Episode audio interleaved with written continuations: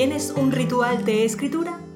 Si tu respuesta es no, es hora de que te plantees crear uno. ¿Por qué?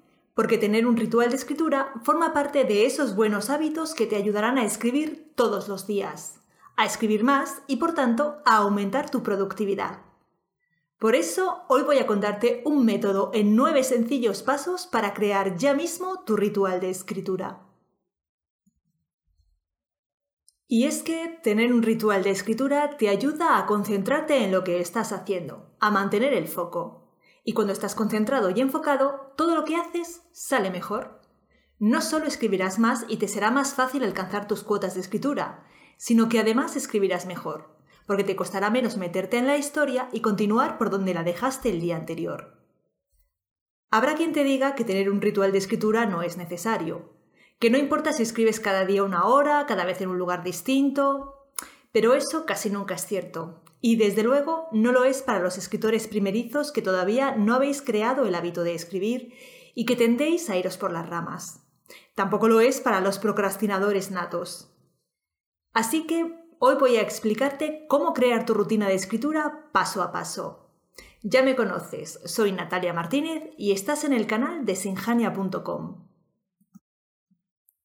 Empecemos por el principio. Lo primero que tienes que hacer es imaginar cómo sería tu ritual de escritura ideal. A todos nos conviene tener un ritual de escritura, pero no todos somos iguales. Por eso debes pensar cómo sería tu ritual de escritura ideal. Se trata de crear un ritual que haga que te apetezca escribir, que estés deseando que llegue ese momento del día. Puede que para ti sea a primera hora de la mañana, con todo en silencio, sentado con una taza de café a la mesa de la cocina. O tal vez prefieras escribir a última hora de la tarde, a solas, con velas encendidas y una copa de vino cerca. Puede haber tanto rituales de escritura como escritores. Imagina cómo sería el tuyo, toma nota de ello y trata de ponerlo en práctica. El siguiente paso es buscar un lugar para escribir. Por supuesto, para escribir debes estar cómodo, pero no demasiado. Si estás incómodo, te costará concentrarte en la escritura, pero si estás demasiado cómodo, también. Así que la dura silla de la cocina puede no ser una buena opción, pero reclinarte en el sofá con el portátil sobre las piernas, tampoco. Busca el lugar donde puedas estar cómodo, pero también donde tus sentidos permanezcan alerta para estar despejado y concentrado en lo que haces. En el blog de Sinjania tienes un artículo en el que te doy algunas pistas para crear un lugar de escritura en el que querrás escribir. Te dejo el enlace abajo, no te lo pierdas. El objetivo de tener un ritual de escritura consiste en que cada día desees que llegue el momento de ponerse a escribir. Por eso es bueno incluir en tu ritual un detalle que te haga sentir bien, relajado y a gusto. Puede ser beberte mientras escribes una copa de vino o una taza de café. Puede ser encender una vela aromática o una varilla de incienso. Puede ser escuchar música suave. Elige un detalle que forme parte de tu ritual de escritura y que te haga desear ponerte a escribir. Se trata de escribir, de alcanzar, o al menos intentarlo, la cuota de palabras que te has fijado, y de escribir algo que tenga una mínima calidad. Y eso requiere concentración. Por eso, el cuarto paso consiste en dar con aquello que favorece tu concentración. Puede ser que reine un absoluto silencio o bien trabajar mientras suena música instrumental. Así las letras de las canciones no te distraerán. Hay a quien le gusta escribir en una cafetería, donde se encuentra perfectamente aislado y puede trabajar sin distraerse. Recuerda tu época de estudiante. ¿Qué favorecía tu concentración cuando tenías que estudiar para un examen? Seguro que te sigue funcionando. Sé que no es sencillo, pero debes intentar conseguir un momento para ti mismo. Para concentrarte y poder centrarte en el trabajo necesitas soledad. Pide a tu familia y amigos que te dejen tranquilo durante el tiempo en el que escribes. Organiza las cosas para que durante ese rato no acudan a ti y enséñales a que respeten tu horario de escritura. Pero tú también debes aprender a respetar ese horario. Durante tu tiempo de escritura no recibas ni hagas llamadas. Tampoco mires el correo, las redes sociales o el WhatsApp. Tampoco te pongas a revisar si ya hemos colgado un episodio. Te suscribes y ya está.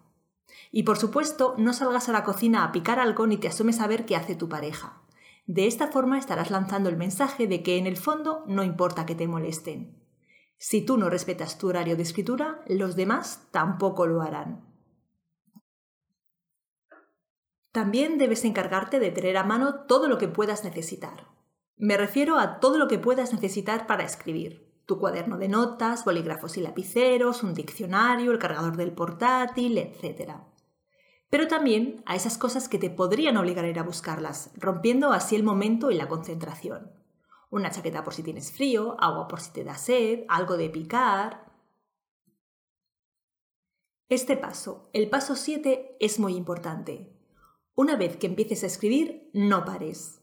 Si has determinado que escribirás durante una hora, no dejes de escribir antes de que haya transcurrido ese tiempo.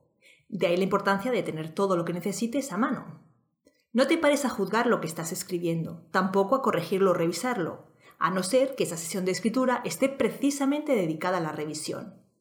Si te paras a corregir, puede suceder que lo que estás escribiendo ese día no te parezca bueno y entonces te darán tentaciones de parar. No lo hagas, sigue adelante hasta que dé la hora. Pero muchas veces sucederá al contrario. Muchas veces te encontrarás con que estás en vena y tienes un día inspirado. Por eso te aconsejo que, si te es posible, despejes tu agenda para no tener nada importante a continuación de tu sesión de escritura.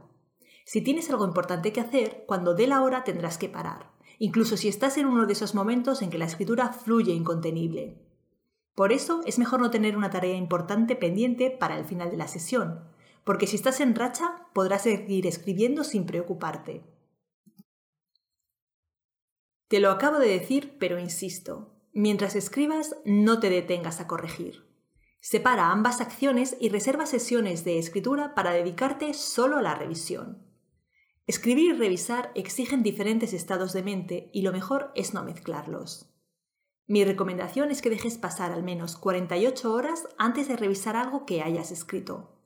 De este modo tendrás más perspectiva y la corrección será más eficaz. Por último, el noveno paso. Solo queda repetir. Un ritual lo es cuando se repite. Trata de poner en práctica tu ritual de escritura al menos una vez a la semana. Mejor todavía si es todos los días.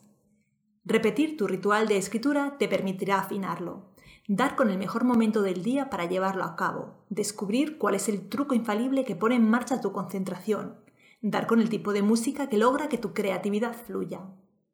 Además, repetir tu ritual de escritura significa crear el hábito de la escritura. Y una vez que se crea un hábito, es muy difícil perderlo y te encontrarás con que no puedes parar de escribir. Tener el hábito de la escritura y no parar de escribir está bien, pero para un escritor importa más la calidad que la cantidad, ¿verdad? El objetivo es escribir mejor, no solo escribir más. Por eso el próximo día te voy a dar algunos consejos para trabajar la tensión en tu novela. Y cuidado, porque la tensión es importante en cualquier tipo de novela, no solo en los thrillers o en las novelas de terror o suspense. De modo que suscríbete para no perderte nada. Y si esto te ha sabido poco, entra en sinjania.com barra blog Tienes cientos de artículos esperándote. Artículos sobre el personaje, sobre la trama, sobre escribir más, sobre marketing, lo que quieras. Yo me despido por hoy. Un abrazo.